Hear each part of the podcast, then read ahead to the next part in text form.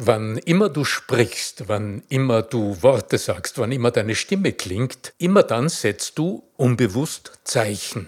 In der heutigen Episode spreche ich mit einer Expertin, die sich der Deutung dieser unbewussten Zeichen verschrieben hat, der Semiotik.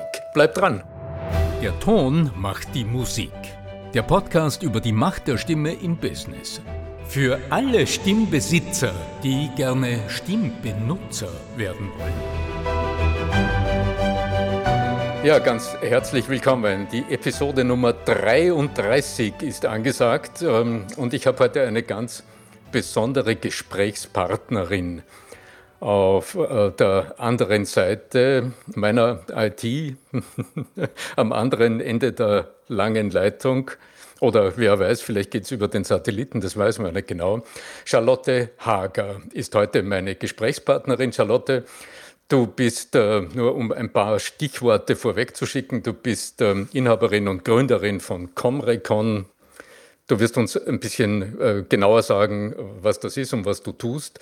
Wir beide kennen uns seit einigen Jahren aus dem Club 55 und dort ist mir ein zweites Stichwort sofort ins Auge gefallen, der Begriff Semiotik, der irgendwie in Zusammenhang mit dir als erster in meinem Bewusstsein aufgetaucht ist. Ganz herzlich willkommen im Stimme wirkt Podcast. Ja, vielen Dank, lieber Arno.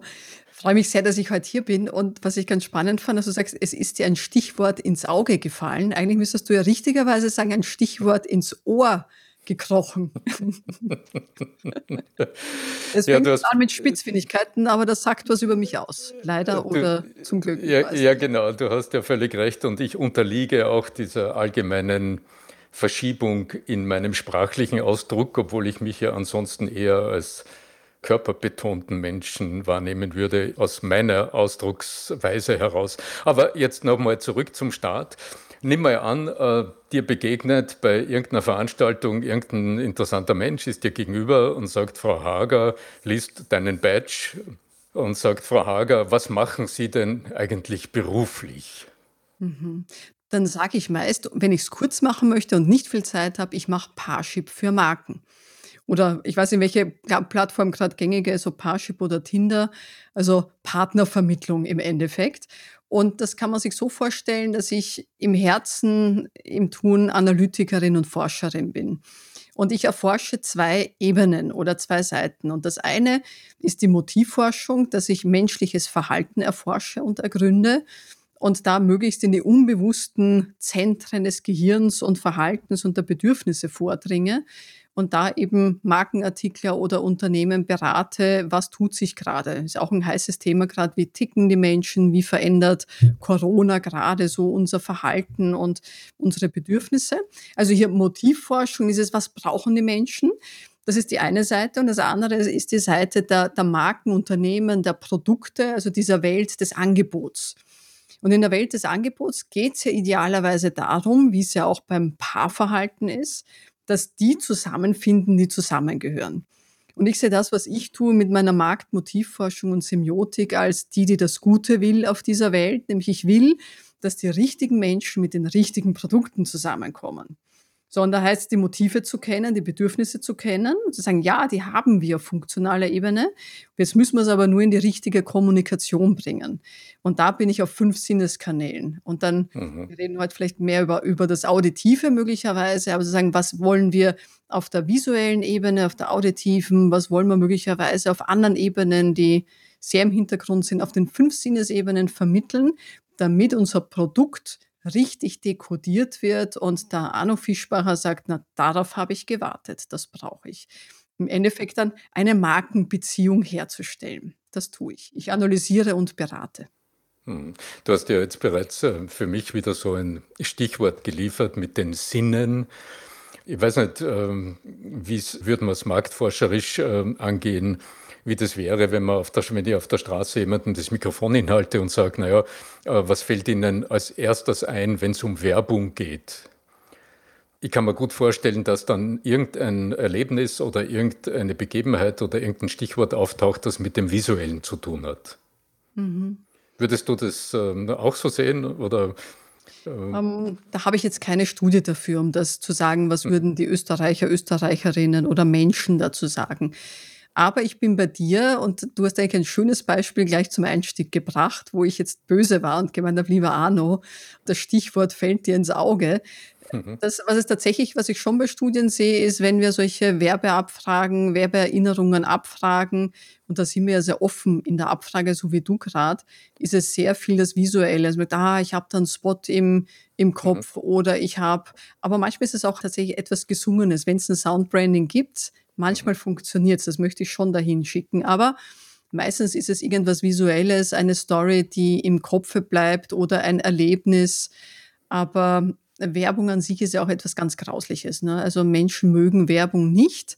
Und deswegen sollte man ja Werbung auch anders verpacken, dass es eher in den Alltag integriert ist, mit der Sprache der Menschen, eben mit den Werten und Motiven und sie dort abholt und sagt, die verstehen mich. Also aus meiner Sicht, und da, da greife ich gerade auf etwas vor, was du mich nicht gefragt hast, aber ich glaube, dass es ist mir gerade ein Anliegen, das zu sagen, weil das, das ja postuliere ich schon lange. Also es ist nicht, nicht neu oder seit Corona.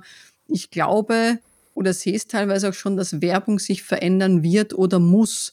Und das funktioniert einfach nicht mehr, diese One-on-One-Beschallung oder One-to-Many-Beschallung. Hier ist ein Spot und, und friss und stirb und kauf, sondern wirklich dieses, was ist das Bedürfnis, reinhören, überlegen, was brauchen die Menschen und sich da was zu überlegen und Teil des Alltags der Menschen zu werden. Also Einfach nur zu werben und schön zu sein, nutzt heutzutage wenig. Es braucht ein bisschen mehr Techniken. Mhm, mhm, mhm. Das, was mir so durch den Kopf gegangen ist, gerade als du über Werbung gesprochen hast, wenn ich jetzt im Training und im Coaching zu meinen Themen arbeite, da geht es immer sehr stark um die unbewusste Wirkung, während Menschen sprechen. Und äh, mir kommt immer wieder ganz dramatisch zu Bewusstsein, dass äh, auf der einen Seite das, was man sehen kann, was man lesen kann, was man auch kognitiv verarbeiten kann. Und das Gesehene ist halt einfach auch das, was sehr stark äh, ins Bewusstsein kommt. Also was wir auch erkennen, was, wir, was uns auffällt, was wir sofort präsent haben. Und dass währenddessen aber die Tonalität, also die Art und Weise, wie es zum Beispiel gesprochen wird, der Ton, der die Musik macht, etc., das wirkt unglaublich unbewusst, wird uns kaum bewusst.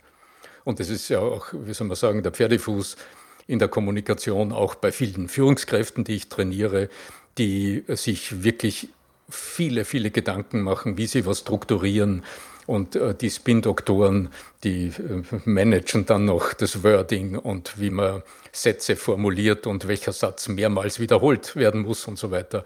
Und übersehen total, dass das, was auf der anderen Seite im Wesentlichen ankommt, aber die Persönlichkeit ist dies, die durch den Ton, durch den Klang entweder anspricht oder nicht anspricht und die innere Haltung gegenüber den Angesprochenen, das ist das, was transportiert wird und das, was dort gegebenenfalls eben Interferenzen erzeugt und weniger gut ankommt.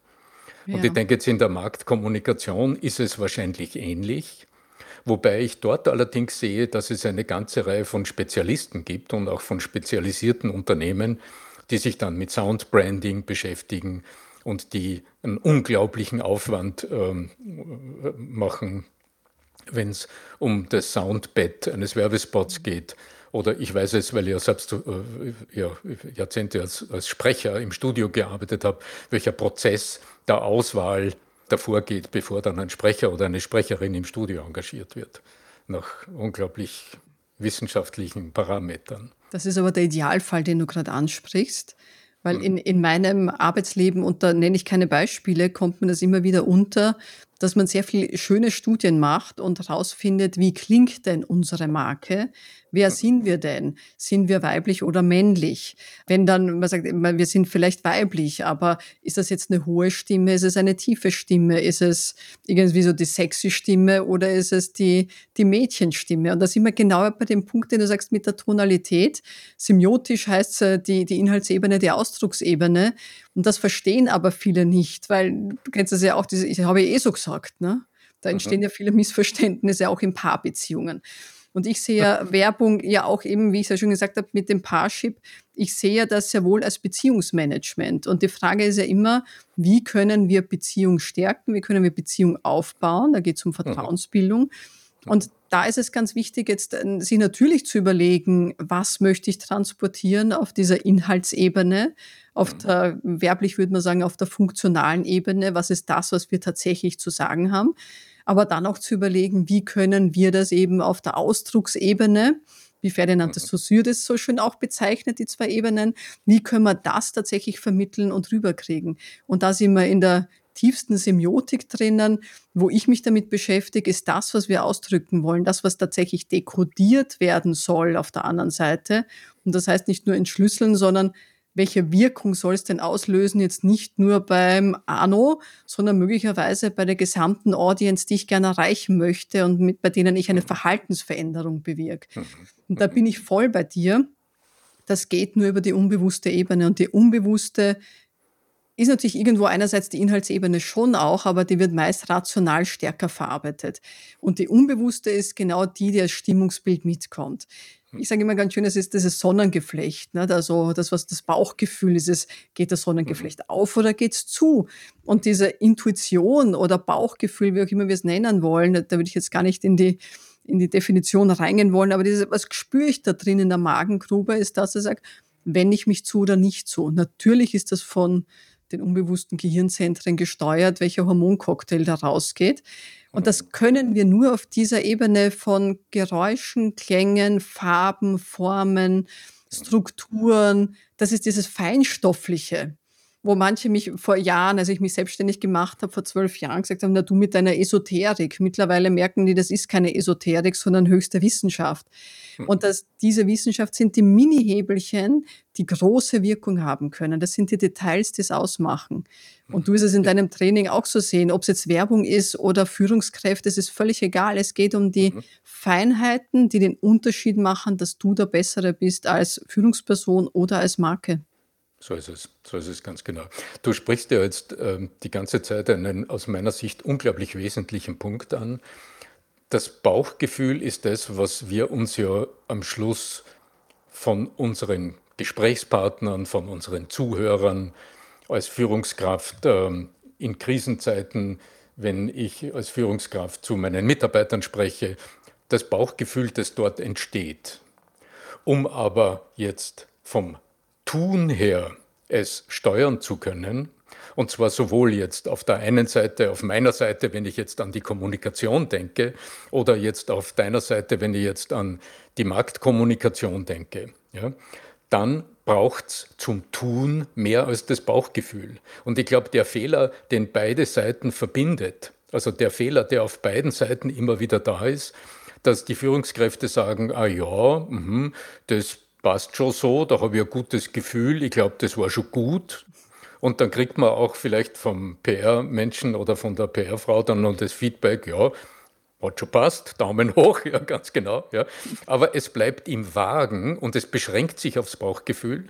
Und auf der anderen Seite in der Online-Kommunikation oder auch in der Werbung oder im, in den Bereichen, mit denen du dich dann beschäftigst, in der Analyse, da ist der Fehler ja offensichtlich, so wie ich dich höre, auch darin, dass man halt sagt, naja, schaut gut aus, fühlt sich gut an, muss richtig sein. Ja, also Genau, ich würde das jetzt gern differenzieren, ne? weil das, mhm. was jetzt vielleicht so in einem Topf geworfen war vom Bauchgefühl, ist dieses, egal wer es fühlt, es wird schon passen. Mhm. Also natürlich wollen wir in der Kommunikation Werbung, also wie man sagen, strategische Markenführung oder strategische Werbung, uns überlegen, was ist das, was wir vermitteln wollen, bewirken wollen, was soll da drüben ankommen. Und dann muss man natürlich überlegen, welche Zeichen, welche Codes verwende ich. Also das, was passieren soll, ist auf der anderen Seite das gute Bauchgefühl beim Rezipienten sozusagen, bei denen, die ich erreichen will. Aber das Bauchgefühl sollte nicht bestimmen beim Absender, was wir tun. Und da bin ich voll bei dir, dass ich das sehr, sehr oft erlebe. Und die, die wirklich erfolgreich sind, wo man sich denkt, wie haben denn die das gemacht? Die haben sich davor schon überlegt. Und du warst ja auch in meinem Semiotik-Seminar, ne? du hast das erlebt, wie ich das immer wieder gepredigt habe über den ganzen Tag.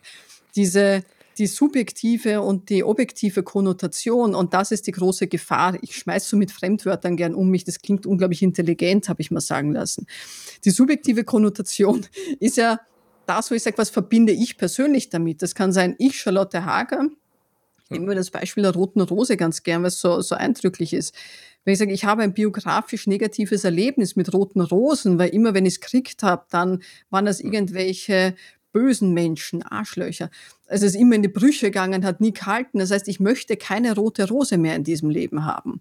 Subjektive Konnotation, was habe ich damit erlebt und was verbinde ich damit? Was dekodiere ich?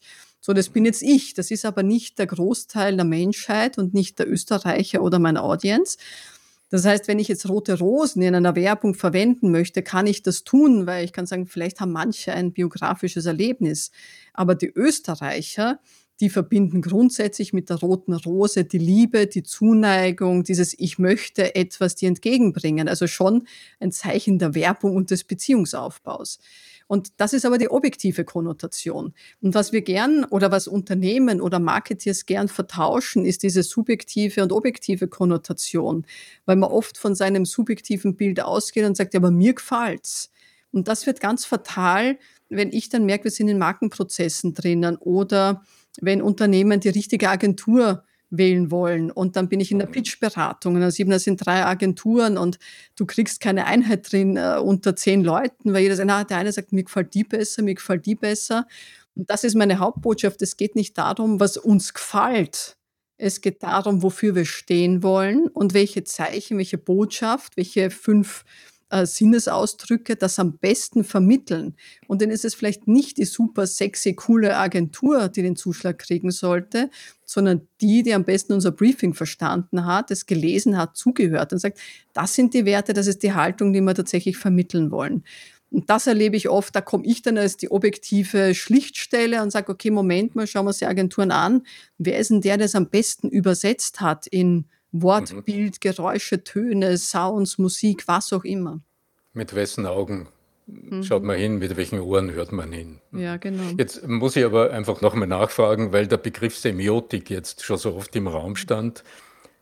Was genau ist denn eigentlich die Semiotik? Was ist das? Ja, in manchen Köpfen ist es eine graue Wissenschaft, uralt, äh, Männer mit weißen Bärten. Umberto Eco, der vor zwei oder drei Jahren gestorben ist, ist einer derer, wo man sagt, ah, ich kenne einen Semiotiker. Also ich glaube, jeder von uns kennt einen Semiotiker, das ist eine gute Nachricht. Die Semiotik ist tatsächlich eine uralte Wissenschaft, eine Querschnittsdisziplin aus vielen wissenschaftlichen Disziplinen, aus Philosophie, Psychologie, Soziologie, Linguistik. Und das, was sie tut, ist, dass sie eben auf der Ebene der Kommunikation ansetzt. Die Semiotik ist eigentlich aus der Linguistik heraus entstanden und hat sich entwickelt, ist dann in den 50er, 60er Jahren mit Roland Barth auch in die Werbung äh, rübergegangen, um zu schauen, was steckt denn eigentlich drinnen in Texten. Also auch Werbung ist ein Text, den man entschlüsselt. Ähm, begonnen hat auch viel mit Märchenforschung. Wie funktionieren Strukturen? Also was sind narrative Strukturen? Hm. Also es gibt viel coolere Worte, als die Semiotiker benutzen, nämlich Storytelling, so quasi, wie baut man eine Geschichte auf, wie erzählt man sie, wo muss man sie zusammenhängend machen. Also die Semiotik, kurz gesagt, ist die Wissenschaft von Zeichen und Bedeutung von Zeichen. Und da geht es nicht um Esoterik, Zeichen am Himmel zu entdecken, sondern wirklich zu sagen, wofür steht etwas? Welche Zusatzbedeutung ist denn da noch drinnen? Und in der Werbung muss alles ein Zeichen sein. Denn wenn es kein Zeichen ist, ist es vergeudetes Werbegeld. Also Beispiel, wenn ich ein Werbesujet habe und da ist ein Apfel drauf, weil ich sage, ich habe da irgendwie noch einen Platz füllen müssen. Es hat halt grafisch schöner ausgeschaut, das Element dorthin zu geben. Aber der Apfel hat keine Bedeutung im Sinne von, wir wollen Gesundheit vermitteln oder die Erbsünde oder irgend so, was auch immer, wofür ein Apfel alles stehen kann. Da würde ich sagen, raus damit. Also ein gute Werbung oder kreative Werbung, wenn man sich so Kann-Rollen äh, zum Beispiel anschaut, sieht man, sind total reduziert. Möglicherweise ist da nur ein Zeichenelement oben, eine Farbe und ein Logo und sagt, wow, da steckt ganz viel drinnen. Die überladene Werbung ist die, die es nicht geschafft hat, die Zeichen so zu reduzieren und so aufzuladen, dass die Zusatzbedeutung mit, mhm. mitschwingt. Charlotte, aus dem Blickwinkel der Semiotik kann man sagen, das wäre so die Lehre oder die Wissenschaft von den Zeichen und ihrer Bedeutung? Wäre Ja, wär das ein, Erklär äh, ein ja, Satz? Ja? ja. Okay. Also angenommen, du hättest jetzt zwei Videos vor dir, wo zwei, wer immer die sind, sagen wir mal, der Geschäftsführer oder die Repräsentantin einer Firma oder ein Freiberufler oder wer immer das ist, den du hier im Video siehst, der dir im Video ein Produkt erklärt oder eine Botschaft rüberbringt. Wenn du jetzt mit den Augen der Semiotikerin auf diese beiden Videos draufschaust, nach welchen Kriterien oder nach, aus welchem Blickwinkel würdest du, ja, was würde dir besonders auffallen, worauf würdest du besonders achten? Was wäre so eine Möglichkeit, hier auch Unterschiede herauszukristallisieren? Mhm. Die Frage ist äh, noch sehr unspezifisch für mich, aber ich versuche es mal zu beantworten. Also ich, Ähm, ich meine, ich, ich sehe jetzt wirklich vor mir so Talking Heads, mhm, so ein mehr oder weniger neutraler Hintergrund und da siehst du einen Menschen, der hat irgendwas an, du siehst ein Gesicht und vielleicht eine Brille und es bewegt sich, es mhm, bewegt sich das Kiefer, ja, und der Mensch spricht. mhm. Ja, also analytisch würde ich so rangehen, dass ich jedes Video für sich alleine natürlich betrachte. Was ich mir immer anschaue, bevor ich mir das Testmaterial quasi zu Gemüte führe, ist, was soll damit vermittelt werden? Also was ist die beabsichtigte Botschaft? Was, was möchte ich an Werten vermitteln, an Inhalten vermitteln? Und dann erst gehe ich in die Analyse rein und betrachte eben alles als ein Zeichen. Dann ist es das, was du sagst. Der Hintergrund ist ein Zeichen. Die Farbe des Hintergrunds, die Struktur des Hintergrunds, der Abstand zum Hintergrund, die Tiefe des Raumes, ähm, die Helligkeit des Raumes sind alles Zeichen. Also mir, So mir, die Qualität der Beleuchtung, also diese, genau. diese ganzen Kleinigkeiten. Mir Mhm. fällt gerade Alfred Hitchcock ein dazu. Also ich glaube, auch den kennt jeder und jeder kennt die Filme. Und wer es jetzt lange nicht gesehen hat, würde ich es auch empfehlen anzusehen, weil Hitchcock ist ein Meister der, der Inszenierung und Dramaturgie und von denen kann man sich auch viel abschauen, auch wenn man heute irgendwie werbliche Botschaften vermitteln mag. Der hat viel mit räumlicher Tiefe und Nähe gearbeitet, mit äh, was ist scharf, was ist unscharf, was setze ich in den Fokus, was gebe ich an den Rand. Da ist nichts dem Zufall überlassen. Und ich würde eben auch schauen bei diesen Videos, was ist alles drinnen? Also tatsächlich mal diese Basisanalyse, was steckt da Mhm. alles drin in dem, was ich sehe? Und wenn eine Tonspur auch noch kommt, dann ist das die zweite Spur, die Du Analyseebene. ahnst natürlich, Und dann wird's übereinander gelegt. Was passt Genau, wie das mich zusammen? besonders interessiert. Was hörst du aus so einer Tonspur heraus? Mhm. Aus der Ton, ja, es ist genau das. Höre ich irgendwelche Klänge, höre ich Geräusche, höre ich was, was dazugehört oder einfach passiert ist? Äh, Mhm. baut man Klänge ein oder nicht? Ist Musik im Hintergrund, ist keine im Hintergrund? Also gibt es irgendeine Art von auditiver Spur im Hintergrund, die ich natürlich entschlüssele. Und wie ich schon gesagt habe, in der Werbung oder in unserer Kommunikation ist alles ein Zeichen, ob ich will oder nicht. Also Mhm. besser, ich mache strategisch und bewusst und habe nicht Mhm. irgendwo was laufen, weil ich sage, es ist irgendwie angenehmer. Also angenehm und schön sollte man in Mhm. Zukunft einfach weglassen und überlegen, hat es eine verstärkende Wirkung auf das, was ich vermitteln möchte? Also wenn ich sage, es ist was Ernstes, dann werde ich im Hintergrund nicht irgendeine sanfte Musik spielen. Dann werde Mhm. ich äh, entweder Stille haben, um meiner Stimme mehr Ausdruck zu verleihen. Und da bist du ja der Meister darin, dann zu sagen, Charlotte, dann musst du deine Stimme heben, dann muss auch die Brust nach außen, du musst nach oben schauen. Oder sage, ich möchte lieblich rüberkommen. Ja, dann mache ich mich vielleicht kleiner. Also man sieht mich jetzt nicht, aber vielleicht hört man es ja trotzdem, dass ich vielleicht den Kopf ein bisschen zur Seite gebe und versuche, Ja. dich zu beschwichtigen. Also das sind alles diese kleinen Zeichen, die man ja auch in Mimik, Gestik, Körperhaltung ablesen kann. Und da ist es ja schön, Facial Action Coding System nach Paul Ekman, habe ich auch mal gelernt. Also ich kenne mich auch mit den einzelnen Action Units im Gesicht aus und kann sagen, ma, Moment, wenn die Augenbraue sich hebt, was bedeutet das? Oder die, der Mundwinkel. Ich sehe dich auch, ich sehe ein Lächeln und sehe, okay, es ist ein freundliches Lächeln. Würdest du jetzt einfach nur den einen Mundwinkel heben, dann würde ich sagen, okay, jetzt hast du was Falsches gesagt. Das dekodieren wir als Zuschauende die ganze Zeit unbewusst und wir denken natürlich nicht drüber nach, außer ich heiße Charlotte Hager oder Arno Fischbacher. Dann tun wir es wahrscheinlich, weil wir Freude dran haben. Alle anderen nehmen es nicht wahr. Was passiert? Ich, mein Unterbewusstsein nimmt es wahr, klickt weg und sagt, was für ein Idiot. oder interessiert mich nicht oder ich sage nicht Ja, mal ganz genau. irgendwas. Das ist die unwillkürliche bleibe dran. Im Endeffekt, was wollen wir? Mhm. Dranbleiben, was Dranbleiben. mitnehmen. Mhm. Küchenruf habe ich von lieben Stefan Heinrich gelernt, auch Clubkollege sagt, Charlotte, du musst immer schauen, dass du den Küchenrufer irgendwie erwirkst. Ne? Also wenn man so einen, so einen Tag hat, man sagt, was rufe ich jetzt in die Küche? Also habe ich was mitgenommen, habe ich was verstanden?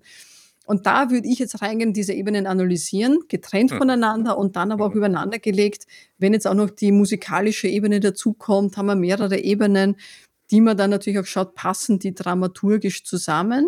Gibt es da Verschiebungen? Bei Werbespots wird es noch ein bisschen, also was ein bisschen, da wird es tatsächlich sehr komplex, weil da kommen Tonspuren, da kommen Geräusche, da kommen ganz viele Ebenen dazu, wo man dann oft merkt, das sind kleine Verschiebungen, die dann mit Ton, Geräusch und Mimik oder Schnitt komplett unterschiedliche Wirkungen erzeugen können. Mhm. Und dann sogar der Schnitttechniker manchmal sagt, na Wahnsinn, das hätte ich nicht wahrgenommen, aber es stimmt, Mhm. es macht eine Veränderung aus. Habe ich Angst oder, oder wäre ich reingezogen ins Ganz Geschehen? kleine Feinheiten. Ja, kommt, ja. kommt der Gewitterdonner eine Mhm. Sekunde früher oder eine Sekunde später? Mhm. Das kann man sich Das ist, vorstellen. das ist ja. etwas, was speziell jetzt in der, in der Online-Kommunikation, wo Menschen mit Folien äh, arbeiten und dazu sprechen, so eine Rolle spielt, kann man ganz viel aus dem Mhm. Filmschnitt lernen. Dass zum Beispiel beim Schnitt von einer Szene auf die nächste Szene der Ton der folgenden Szene immer vorläuft. Also dass, Mhm. äh, dass die Atmosphäre des nächsten Bildes Mhm. Oft mehrere Sekunden vorher schon unterschwellig ins letzte Bild hineingeht und wir akustisch vorbereitet werden auf das, was das nächste Bild zeigt. Mhm.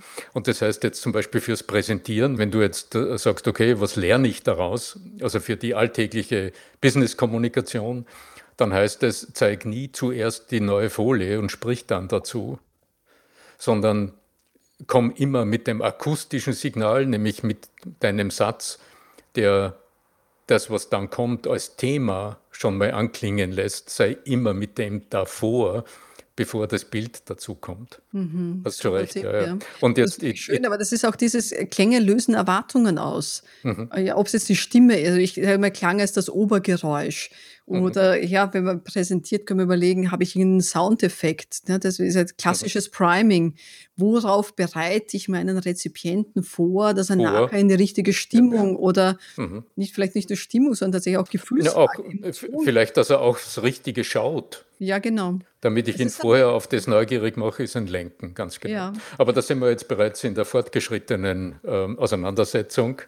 Mir geht jetzt so durch den Kopf, dass im Grunde meine Beschäftigung jetzt mit zum Beispiel vier Kernattributen der Stimme, die ja völlig weggeht von dem, ob es hoch oder tief ist oder ob es laut oder leise ist, sondern auf Qualitäten achtet, die den Zuhörer oder die Zuhörerin betreffen, da bin ich ja im Grunde ganz weit in einer semiotischen Auseinandersetzung, so gesehen. Freut mich jetzt, muss ich sagen. Also ist interessant, muss ich mal stärker aus diesem Blickwinkel betrachten. Es sind ganz Ähm. viele. Wir sind alle in semiotischen Betrachtungen, ohne es zu wissen. Das ist die gute Nachricht, weil es geht nicht ohne Se Semantisierung. Sonst würden wir inhaltsleer kommunizieren. Dann wären das ja alles nur Worthülsen, die ohne Wirkung, Emotion und dann, dann wäre es, das wäre Robotersprech. Gott sei Dank, Ja, ja. menschliche Kommunikation ist immer höchst semiotisch. Super.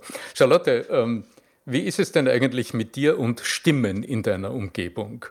In der Vorbereitung sind mir noch ein paar so Gedanken durch den Kopf gegangen. Mir ist zum Beispiel aufgefallen, dass du mal ähm, von einer Platte oder von einer Sängerin geschwärmt hast. Und da haben wir gedacht, ich frage dich, äh, welche Stimme oder welche Stimmen sprechen dich denn besonders an? Mhm. Das ist eine richtig gute Frage. Also das eine ist die Sängerin, es sind tatsächlich Frauenstimmen, die ich gerne singen höre.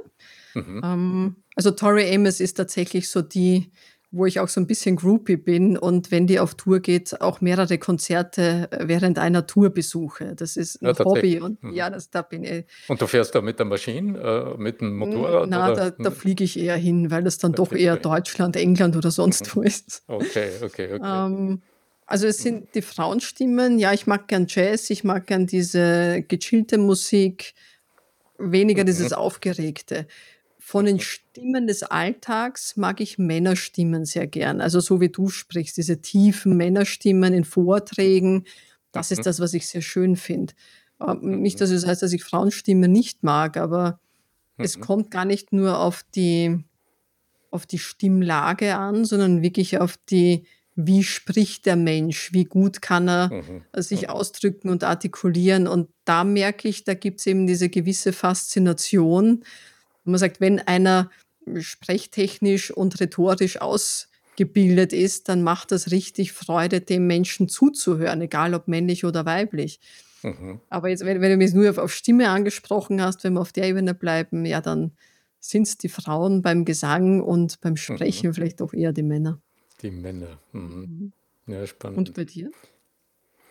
Naja, also ich höre unglaublich fasziniert immerhin, ganz egal, was ich höre. Also im, im Jazz bin ich sehr, sehr wählerisch. Also ich bin ein alter Jazz-Fan.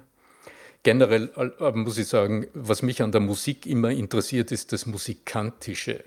Also irgendwie die Art, wie es musiziert ist. Und da spielt es überhaupt keine Rolle, ob das ein Beethoven-Konzert ist Mhm. oder ob das äh, Free Jazz ist oder was immer das ist. Das spielt da für mich weniger Rolle, sondern das ist eher die Unmittelbarkeit und gleichzeitig schon auch die Virtuosität im Ausdruck. Mhm. Und Und da sind wir eigentlich bei den Live-Erlebnissen, weil ich habe es ja. jetzt schon mehrmals in Facebook gepostet, wie sehr ich wirklich die Konzerte vermisse. Mhm. Also was ich nicht mag, ist das Gedränge dort, aber es ist genau diese Atmosphäre und der Ausdruck des Musikers oder der Band. Mhm. Und Mhm. das ist das, warum ich die Tori Amos auch so, so liebe, weil die sitzt da Mhm. oben mit zwei oder drei Tasteninstrumenten und äh, Mhm. ist dann ir- irgendwie so auf der einen Seite hier mit, mit dem einen Klavier und auf der anderen Seite mit dem anderen und dann hat sie noch was anderes und dann singt die auch noch dazu. Und diese Performance ist es, dieses, was ist der Ausdruck ihrer selbst, des Körpers, der Stimme und der Mhm. Instrumente. Und dann kommt natürlich noch das Bühnenbild dazu. Das kennen wir, glaube ich, auch alle, ne? wo ich war mal bei einer Künstlerin, die ich nur von CD kannte davor und dann hat sie ein Konzert gegeben und ich war richtig enttäuscht. Es gab kein Bühnenbild, ich glaube, das war das Künstlerhaus, da war nix, da war nur die mit dem Mikrofon, sondern war irgendwie noch zwei Musiker und das war's. Und da haben wir gesehen, okay, das ist einfach nur schwarz, also das, das geht dann nicht. Und dann sieht man wieder, dass es nicht nur allein die Musik ist, weil wenn ich die Augen geschlossen habe, habe ich gesagt, ja, es ist so wie auf der CD. Es ist geile Musik. Mhm. Aber das Auge hört mit. Und das ist ja auch Es immer immer meine das Botschaft. ganze, Es ist das das Gesamte. ganze Erleben. Und alle Sinne Mhm. gemeinsam befeuern sich und da oben im Hirn gehen Mhm. ganz andere Dinge ab, wenn alle Sinne befeuert werden mit den Mhm. richtigen Botschaften. Mhm. Und bei Ich Musik ist besonders schön zu sehen. Äh, Musik ist toll. Ich habe auf, weil du live sagst, ich habe auf Umwegen, mein Bruder ist ja Musiker, der lebt seit 25 Jahren in, in New York und wird nächstes Jahr, wenn alles gut geht, nach Deutschland zurück übersiedeln mit seiner Frau. Und ähm, die haben jetzt im letzten Jahr sehr viel Online-Konzerte gespielt. Und auf dem Umweg bin ich auf eine Schweizer Jazz-Plattform gestoßen, moods.digital. Mhm.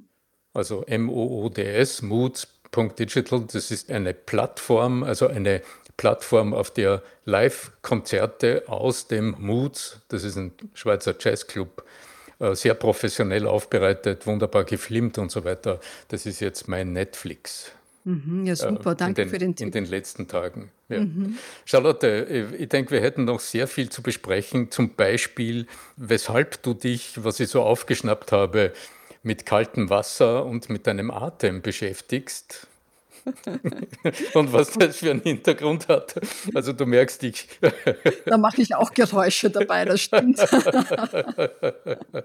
Darüber sprechen wir ein anderen Mal. da sprechen wir ein andermal, ganz genau.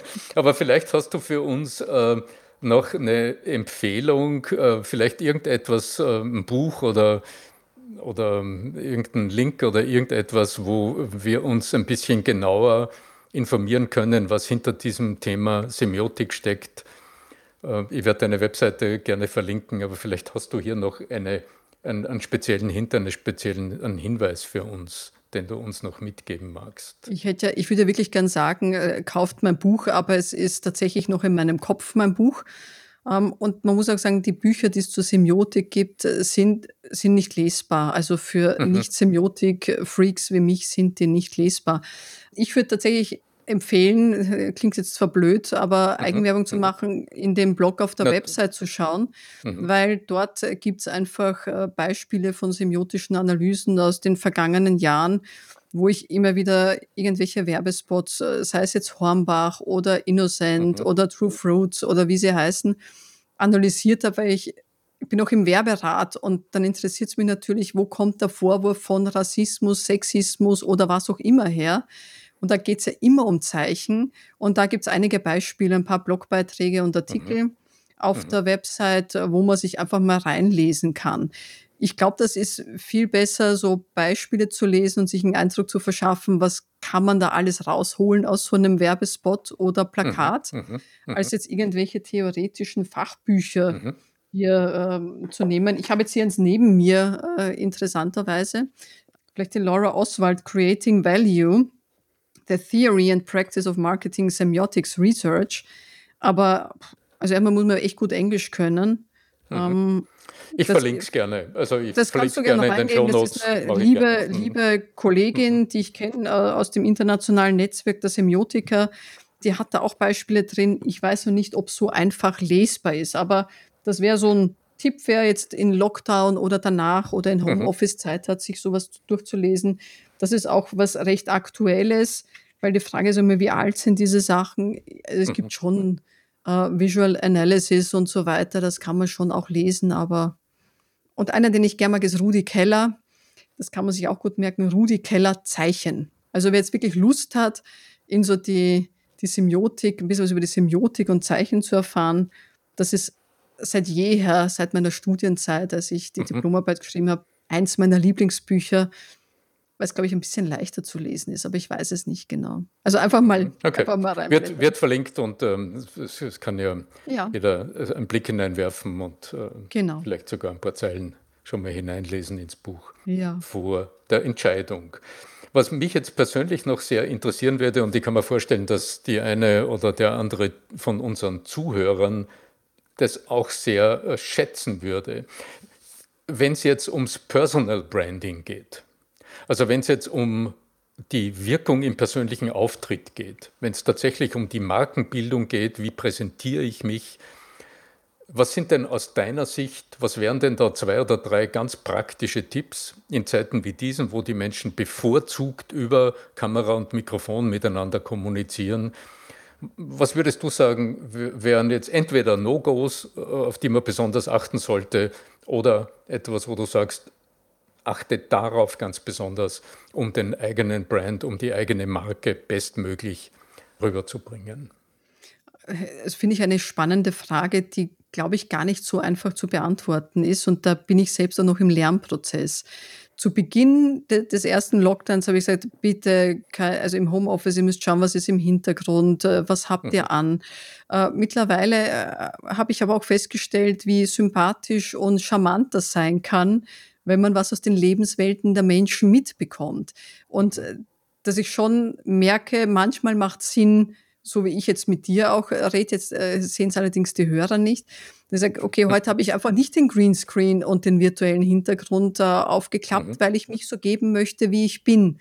Und äh, vielleicht ist das aber der Tipp des Ganzen, weil ich glaube, das ist immer diese, habe ich einen Greenscreen, brauche ich die gesamte Ausrüstung, muss ich mich ausleuchten? Das ist ja dieses Hin Hinterherlaufen tatsächlich nach dem, was ist richtig, was ist falsch. Und da ist es eigentlich wie in der Markenkommunikation, wie ich es vorher auch erzählt habe, wie ich es erlebe oft bei Agenturpitches. Für welche Agentur entscheide ich mich? mhm, Wir müssten eigentlich zurückgehen zum Start und sagen, Moment mal, wer bin ich? Welche Rolle habe ich in dieser Situation? Was möchte ich vermitteln? Was ist, also ich muss mich über mein Ziel und meinen Wunsch an Wirkung beim Gegenüber in der kommenden Situation dieses Online-Talks oder was auch immer es ist, bewusst werden. Und mhm, dann kann ich sagen, okay, möchte ich mich jetzt, äh, weil ich eingeladen wurde, Charlotte Hager spricht heute über ihr Atmen und kalt duschen, dann werde ich wahrscheinlich nicht mit meinem, mhm. mit meinem Blazer Im antanzen. Business-Outfit, ja. Also da Mhm, geht es um mhm, Stimmigkeit, dieses, was mhm, passt zu mir, was passt zum Thema. Und wir wissen es ja auch, wir erleben uns ja auch in verschiedenen Facetten. mhm, Sagen, wa- was bin ich für ein Typ, außer ich bin Dieter Bohlen, der ist immer er und dem ist völlig wurscht, wo er hingeht. Aber ich würde mal sagen, wir sind nicht alle Dieter Bohlen, der duzt auch jeden, weil er sagt, den lieben Gott tut sich auch, warum soll ich dann in Fischbacher sitzen? Ähm, der hat ein anderes, eine andere Haltung. Wenn jemand so ein Typ ist, würde ich sagen, völlig wurscht, wie es ausschaut, weil du wirst das eh mal richtig machen. Und ansonsten ist es immer der Kontext, der es vorgibt und die Wirkung, die ich erzielen möchte. Also seriös muss man überlegen, was ist der semantische Raum quasi von seriös? Ich möchte ein Akquisitionsgespräch machen, ich möchte dir meine Produkte verkaufen, dann werde ich vielleicht nicht irgendwie mit einem Hoodie da sitzen. Mhm. Außer es ist irgendwie das Unternehmen, das Hoodies verkauft, ja, um zu zeigen, ich, ich bin mit dir auf einer Wellenlänge. Selbst, genau. Also du merkst, es ist gar nicht so einfach, dieses, ähm, sag ich mal, das ja, Kochrezept das, das für die richtige Zeichensetzung. Das, wo es mhm. hergeht, ist, wer bin ich, wofür stehe ich, in welche Rolle gehe ich und welche Wirkung möchte ich erzielen. Das ist das Kochrezept. Mhm. Und dann kann ich mir überlegen, habe ich schrille Farben, dunkle mhm. Farben, mhm. spreche ich langsam, spreche ich schnell, mache ich Greenscreen, ja, dann ist die Welt bunt. professionell. Ganz also, genau, da gibt es dann, dann keine... Gar, bin ich professionell oder ja. nicht? Mhm. Also da könnte man so eine Checklist machen, in welcher Situation mache ich was und dann lege ich mir mein Equipment zurecht. Ja, so ist es. Ja. ja. Ja, wunderbar. Also ich denke, ich werde auch deine Lieblingssängerin mit vernetzen. Ja. also in den Shownotes verlinken. Ja, dann, wär, dann werden die Konzerte noch schwerer zu besuchen, weil alle hingehen. Soll ich es bleiben lassen? Nein, mach das gerne. Ich, ich bin ja auch dafür, sie zu supporten. Ich finde das ja sehr schön, wenn die Gruppe größer sehr wird. Sehr gut. Mhm. Liebe Charlotte Hager, danke, dass du deine Gedanken mit uns geteilt hast dass du uns ein bisschen hineinschauen hast lassen in diese, wie ich finde, unglaublich faszinierende Welt der Zeichen und ihrer Bedeutung, die uns im Alltag so gar nicht bewusst ist meistens. Ja, was bleibt mir noch zu sagen? Ähm, wenn euch äh, dieser Podcast äh, gefällt, wenn euch das anspricht, was ich da hier oder was wir hier tun, dann kann ich nur sagen, ähm, tut euch die Mühe an, und äh, abonniert den Kanal und im besten Fall sucht euch den gar nicht so einfachen Weg auf iTunes. Ich freue mich unglaublich über die positiven Bewertungen. Also wenn die mehr werden durch meine Aufrufe, dann äh, ist es ein echter Segen, freue ich mich sehr. Wann immer Sie da draußen, du da draußen Fragen hast, dann schreib bitte einfach an podcast.arno-fischbacher.com. Wir füttern die Themen und die Inhalte dieses Podcasts einfach aus euren Fragen und aus eurer Neugier. Seid da ganz ungeniert, ähm, stellt auch Fragen, wenn ihr das Gefühl habt, das ist jetzt eine banale Frage, nur her damit. Denn wie das äh, schöne Sprichwort so heißt, es gibt keine dummen Fragen, es gibt nur dumme Antworten. So, in diesem Sinne, dann wünsche ich euch alle eine gute Zeit in dieser harten Umgebung da heute und äh, möge die Macht der Stimme mit euch sein. Euer Arno Fischbacher.